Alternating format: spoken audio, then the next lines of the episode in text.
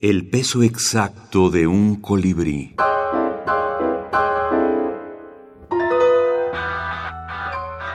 Javier Tomeo. El cerdo de ojos azules. Me considero un periodista de raza que nunca da la espalda a sus desafíos profesionales. Esta mañana me dispongo a entrevistar al mayor cerdo del pueblo. Le obligo a salir de la posilga y me siento a su lado.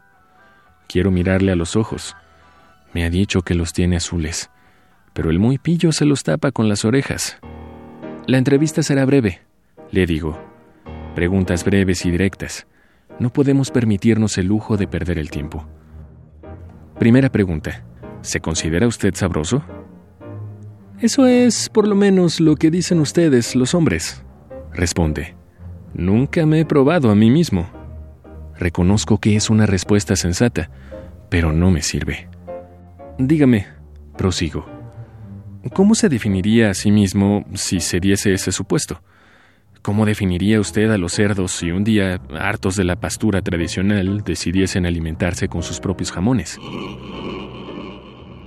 El cerdo me mira de reojo. Piensa que le estoy tomando el pelo. Se da media vuelta y se mete otra vez en la posilga.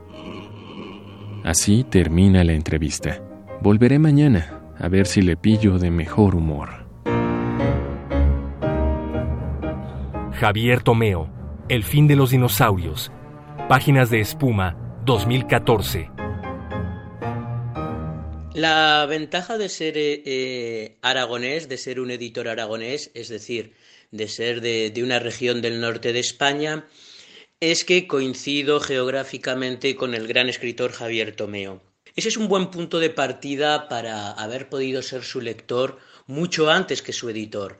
Eh, para un inquieto adolescente que en los años 80 eh, eh, leía todo aquello que caía en sus manos, Javier Tomeo era un escritor de, de, referencia para todos esos lectores que buscábamos un aire fresco, que buscábamos una eh, nueva línea, eh, una nueva vanguardia, una ironía, un humor, una creación del absurdo, un acercamiento a la monstruosidad, a la diferencia, un eh, sarcasmo muy de nuestra tierra, muy aragonés, que, que, podría poner a Javier Tomeo en la constelación perfectamente de Luis Buñuel o Francisco de Goya.